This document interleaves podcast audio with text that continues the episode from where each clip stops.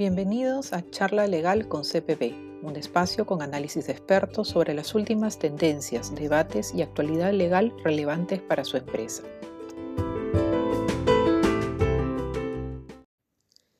En el podcast de hoy, Víctor Bosleman, del área de innovación de CPB Abogados, nos comentará sobre el libro de reclamaciones virtual.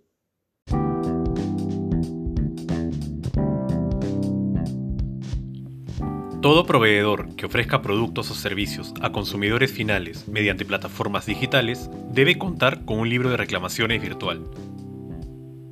El sitio web o e-commerce debe tener un aviso conforme a ley que informe al consumidor sobre la presencia del libro de reclamaciones.